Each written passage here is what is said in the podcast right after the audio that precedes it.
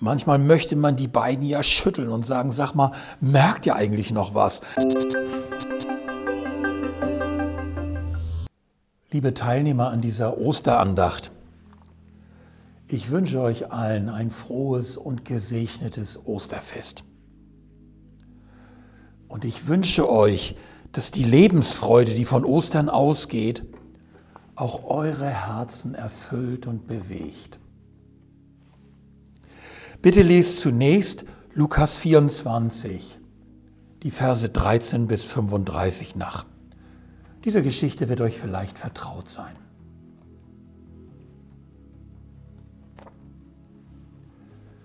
Hat euch die Osterfreude in diesem Jahr schon berührt? Vielleicht jetzt gerade eben beim Lesen dieser Geschichte? Oder geht es euch eher wie diesen beiden Jüngern? Die frohe Botschaft ist da. Sie hat sie sogar schon erreicht, sie haben sie schon gehört, aber sie ist irgendwie nicht zu ihnen durchgedrungen. Sie hat ihre Herzen kalt gelassen.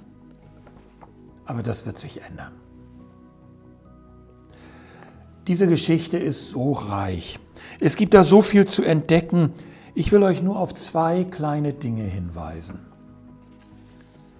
Das erste, bevor die Osterbotschaft durchdringt, müssen erst einmal die anderen Dinge hervorkommen, die verdunkeln, lähmen und blockieren. Und Jesus lädt durch sein Fragen diese beiden Jünger ausdrücklich ein, zu erzählen, was sie bewegt und was sie quält.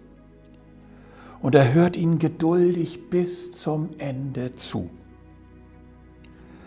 Manchmal möchte man die beiden ja schütteln und sagen, sag mal, merkt ihr eigentlich noch was? Das ist doch alles Schnee von gestern. Schaut doch mal an, mit wem ihr da redet. Jesus tut das nicht. Der Schmerz, die Enttäuschung, selbst die Blockaden dürfen erstmal ans Licht kommen. Was hindert deine Freude an Jesus, am Glauben, am Osterfest.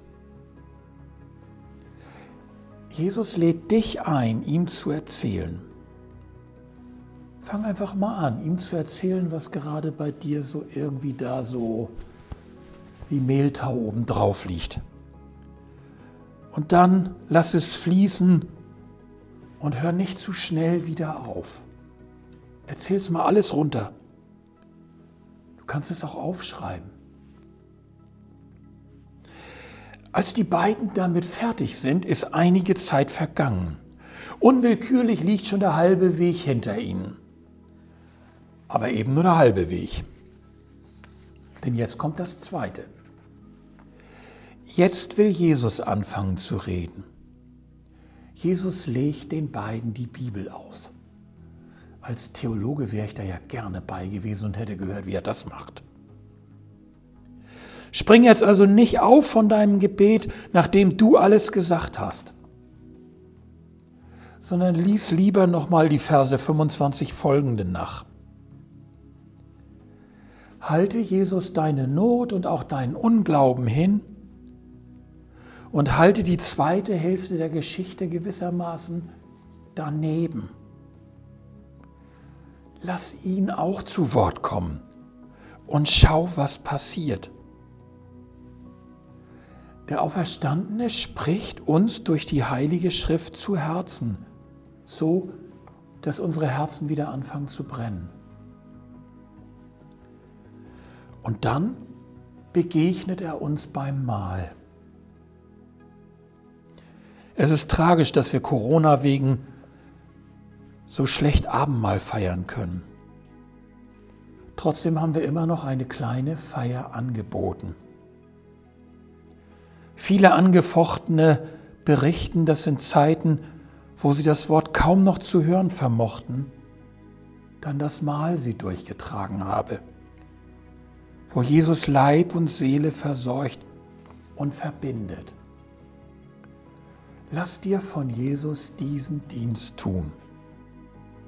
Und die Freude wird sich dann auch zur rechten Zeit wieder einstellen.